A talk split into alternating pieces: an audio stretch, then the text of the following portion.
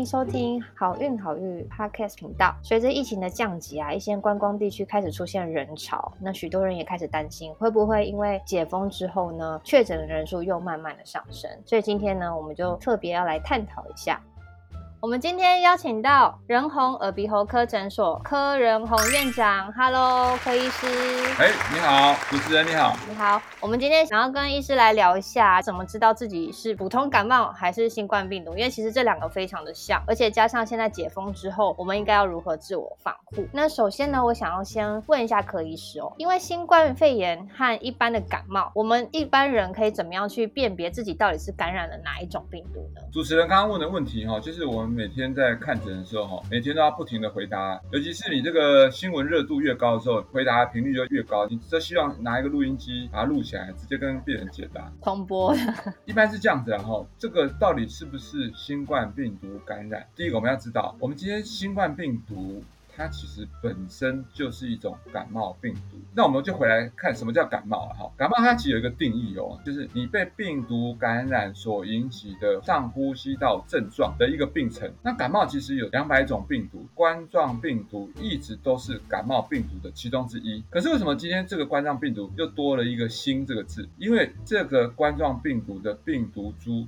所造成人体的呼吸道感染比较严重，它的风险比较高，跟流感所造成的对人类的创伤很接近，甚至比流感的对人类的伤害还要来得大。它所造成的公共卫生的风险，所造成人类这个性命的损伤呢，比一般的感冒还要来得大。所以它特别把这个冠状病毒这一株拉出来，叫做新冠病毒。我常常都跟病人讲哦，我说你这一辈子认识最深的就是这个新冠病毒，你其他病毒搞可能一辈子也搞不清楚哦。很多人也不知道感冒就是病毒感染。很多人其实他说，哎，我这只是一般的伤风，其实伤风就是感冒。那我们就回来，你说医生，你也没有办法帮我分出来，我是不是呃感冒或新冠病毒？那我来看你干嘛，对不对？那我们当然也不是那么简单，那么草率，毕竟还是有一些症状，有些依据。我来跟各位解释一下哈。如果你可能被新冠病毒感染的人，他在临床上可能出现哪些症状？第一个，发烧、咳嗽、倦怠。另外呢，有三分之一的人，他可能进入呼吸急促啊，甚至包括他有可能肌肉酸痛、头痛、喉咙痛、腹泻，哎，肚子痛都有可能哦。哈，再来呢？有些个案呢，它有可能出现嗅觉或味觉异常，这个就是新闻有一阵子一直在讨论。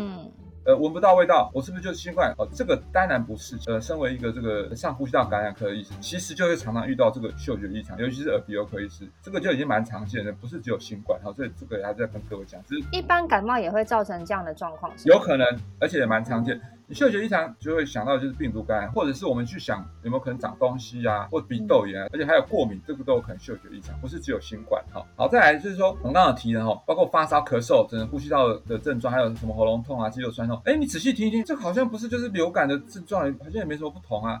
流感也有可能嗅觉异常哦，所以我们就在讲哦，其实我们没有办法透过症状来分辨说你到底是或不是。但是你如果有的时候，在疫情流行的时候，现在现在这两年就是疫情流行嘛，所以说我们就会警觉。现在都是这样做，我们都会直接请病人说，你买一个居家快筛，至少先筛检。那你如果慎重，你就直接去快筛站做快筛，这样才能分辨出来哈。那再来就是新冠病毒，其实我们要跟各位讲，新冠病毒虽然恐怖，你现在每天新闻这样轰炸你的耳朵哈，但是我要跟各位讲哦。新冠病毒在每一个人的身上所造成比较大的风险，只有一成的人，十到十四趴的人有可能进入重症，五趴的人进入加护病房。所以我的意思就是说，有九成的人他都是轻症或没有症状哦。因为我们其实在看病的时候哦，我们发现病人最常见的不是疾病本身的伤害，是他的这个心灵创伤真的很严重。要借这个机会跟各位聊天。嗯，你知道有很多人都被新冠病毒吓死哦，压力很大。对。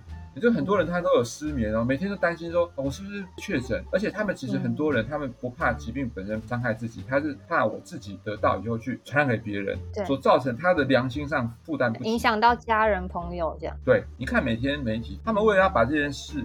把这个疾病哦，要让你的加重注意力。对，那他们其实常下的标题都非常的残残忍哦。我我其实随便举个例子，某一个确诊者又故意隐匿疫情。我的老天啊！我们刚刚讲哦，九成以上都是轻症或没症状。我们想一件事哦，你如你如果打打喷嚏，你有点咳嗽，你会觉得你自己得新冠吗？我现在不一定嘛。现在在外面其实都很不敢咳嗽、打喷嚏，都会看到旁边人有异样的眼光。对。我的意思就是说，我们其实每一个人对症状的感觉都主观的。那你说你你这样子，你就没有去去做检查，然后你到时候传染别人，你就是隐匿疫情嘛？但也不是嘛。所以我的意思说，大家在遇到新冠病毒的时候，同理心都消失了。我觉得除了讲他这个新冠病毒的症状，我们其实还是要思考一下啊，真的我们需要有很多的同理心。没有一个人染病他是故意的，生病本身就是无辜的哈，所以这个我其实要提出呼吁。好，我们又回来哈，新冠病毒刚刚讲九成都是轻症，那我们就是注意说啊，我们如果有这些症状的时候，我们有没有可能其实是新冠病毒感染？如果有，我们就快去做检查，这是第一个。第二个呢，那我们说怎么样的人会有可能会有进入重症？这个就是指挥中心每天也在讲哦，你本来就有一些慢性病史，这些慢性病包括你有可能糖尿病啊，一些肝病啊，肾功能。很差，或是你本来就有一些心血管疾病，很多有慢性病的病人来看病的时候，他们最喜欢问我：每天都在吃药，我在吃一大堆药，到底可不可以打预防针？你根本不要问我说你是不是不能打，你是更要打。大家都搞错，就是我有高血压，是不是不能打疫苗？我都在吃三高，是不是不能打？请你注意指挥中心怎么跟你讲。他开放的是以慢性病老人先打，意思就是说你是高风险，你更要打疫苗。为什么？因为你容易进入重症，你就要注意，你是更需要先打预防。针来预防这个疾病，还有一部分的妈妈，她很担心，我的小孩子都没有打疫苗，小孩子要开学，我不敢让他去上学。我要先跟各位讲啊，目前新冠病毒在小朋友大部分遇到的都是轻症，我没有说不要打，但是你至少让妈妈先放心，至少你的小孩子就算你得了，也不是很严重。我觉得在心理的治疗上哦，真的每次都要跟病人其实多解释。那在新冠病毒哈，有些人他会引起皮肤症状，有百分之二十的人，那这个皮肤的症状有包括三种皮肤症状啊，第一个就是荨麻疹。第二个就是水痘型皮疹，第三个就是冻疮。那什么样是荨麻疹呢？我们身体哦长出很像轮状的，或是形状不规则，大小也不一样，而且会超级痒，过一阵子消失，一阵子就起来，这就是荨麻疹。这第一个。第二个呢，就叫水痘型皮疹。呃，病人他皮肤哦，他出现比较小而且很痒的丘疹，但是它不像荨麻疹，一下好一下坏，一下好一下坏，它持续时间比较长。第三个就是哦，就是类似冻疮的这个皮肤症状，它很容易出现在病人的四肢，就手掌、脚掌，可能出现红色。或者紫色的肿块，而且通常会伴随着疼痛，在年轻人发生的机会较高。就是包括从呼吸道的症状，还有皮肤上面，其实都有可能有这样的一个迹象。对的，没错。所以其实有这样的一些症状的话，你会建议说你要赶快先就医，让医生来判断嘛？应该是说你已经有出现这些症状的时候，你就要开始要警觉了，我是不是有可能是得到新冠肺炎的机会？但是有些我们有听到说，就是无症状的感染者。所谓无症状的感染者是怎么样的情况？他是上述讲这些是没有的吗？还是说他可能是其他一般人不会去察觉到的一些小症状？就像你刚刚说的，一般人不会认为说皮肤有出现疹子，那就是新冠肺炎的征兆。其实呢，就是说无症状带源者哦，它有定义哦，两个条件。第一个。你被筛检出来你是阳性，第二个你在整个病程中你都没有症状，你这样才属于无症状带源。可是我要跟各位讲，事实上呢，WHO 他发现哦，真的是无症状的人非常少，很多无症状被归类为无症状的人，是因为他被确诊的当天，当天没有症状，我就把他丢到无症状的统计的族群内。可是他其实不是哦，他被诊断确诊以后，他过几天他开始就有症状了，就他实际上他并不叫无症状。我们顶多呢，我们说他叫做前症状的，还没发生而已。所以这一类的人其实还比较大众，而且研究统计哦，其实有七十五趴的无症状者，从头到尾都是前症状者。统计的时候没症状而已。对对，还有一个就是说，因为症状是主观，大家有想到吗？你今天只有一点喉咙痒痒的。有点流鼻水，有些人解释就是我今天可能冷气吹到啊，那你说这种人到底要归无症状还是有症状？所以这个在症状的统计上牵涉的主观。根据这个 Nature 它的一个研究显示，无症状的人比有症状的人传染力低了百分之四十二。以前 SARS 是无症状就没有传染力，那现在新冠非常可怕，为什么可怕？就是因为没有症状的人，他还是会传染。但是事实上，没有症状的比有症状的传染力还要低，低了多少？大概一半。无症状的人，他的风险是什么？你没有症状的人，你就会失去了监测的能力，在不知情的情况下，我们依然做我们每天日常的生活，所以它有可能造成公共卫生的风险。有些学者他认为说，没有症状的人造成社区感染的程度到底是怎么样？其实不敢讲。留给未来决定。嗯，呃，有人说很严重，乱讲；不严重，乱讲。因为不晓得这个新冠肺炎从一开始到现在，其实很多的理论都是不停的被推翻，不停的新建立。那再来就是说，为什么无症状的人他传染力不高？第一个，无症状的人他也不咳嗽啊，他也不打喷嚏啊，对，比较少喷溅，他那个机会比较低。那有些人就说，你可能透过讲话、唱歌啊、吼叫啊，都有可能传染给别人。所以这样，大家有没有注意到，指挥中心一直强调什么？不管你今天有没有症状，你就戴口罩嘛，我们就有可能减少新冠病毒感染的机会。那我们就来谈哈，哎，这个媒体也常常讲啊，说没有症状的人，他有可能肺都有这个很多毛玻璃状的阴影。哎，这个我也有一阵子哦，他哦，每一个人都吓死。对对对，会说到纤维、肺部纤维化这样的一个后遗症。就无症状有可能毛玻璃，有可能，但是我要跟各位解释哦，因为他没有症状，所以他一定不严重，所以他有可能只是局部的肺，可能真的有肺发炎，因为他免疫力好，他很快就收敛掉。后遗症说真的不一定很大，原则上你没有症状，你就暂时安心，不要自找麻烦。每天都觉得哇好可怕，不要被媒体给也会渲染，让让你心里不好受了哈。所以我们毕竟还是要用智慧，不要反而因为心理压力造成更大的负担。对，真的是太恐怖，就是我觉得心理问题远远超过疾病本身了哈。当然，我也很好奇，因为其实很多人可能会认为说，我可能曾经感染过，但是我因为无症状或者是没有发现，自然就痊愈了。那痊愈之后，我的身体就会对这个病毒有免疫嘛？应该这样讲了哈，这个我们就来讨论，就是说新冠病毒你被感染后，是不是我一辈子都不再感染？我们以前的对这个传染病的逻辑就是，我们被传染以后，我们下一次几乎就不太会了。我们举个例子啊，我们从小接种很多疫苗，水痘啊、天花啊，你说是不是以后就不会得之类的？嗯，我们其实一个感染病哦，逻辑上。你通常被感染以后，你暂时其实你就不太会被感染。可是新冠病毒，因为大家对它的 focus 太多了，研究在没有共识之前，有各式各样的表达的声音。曾经在德国的一个研究，他就直接找了九个病人，九个都是新冠病毒的确诊者，发现这个九个被感染的人。七到十日天后，全部都有肌蛋白综合抗体。但是呢，中国大陆在武汉的一些学者，他们研究了一百七十五个新冠的确诊者哦，就他们发现这一百七十五个只有百分之三十在感染后产生抗体。老年人产生抗体的人居然比年轻人还多。他们的解释说，因为老人得到新冠病毒，他的免疫反应很强，他的症状很严重，因为免疫的活化很厉害，在身体经过一场激战，所以你产生的抗体很多。可是年轻人，他们解释是说，他免疫力很强，被感染之后，他根本就还没走到产生抗体这一步，可能透过一些先天免疫，直接把这个抗体就阻断了，他走不到重症这一步。所以年轻人都轻症，还没来得及走向抗体，他就 close 这个这这个情况。所以的，我我的意思就是说，新冠病毒你有可能被感染后没有产生抗体，所以你有可能很容易第二次的感染。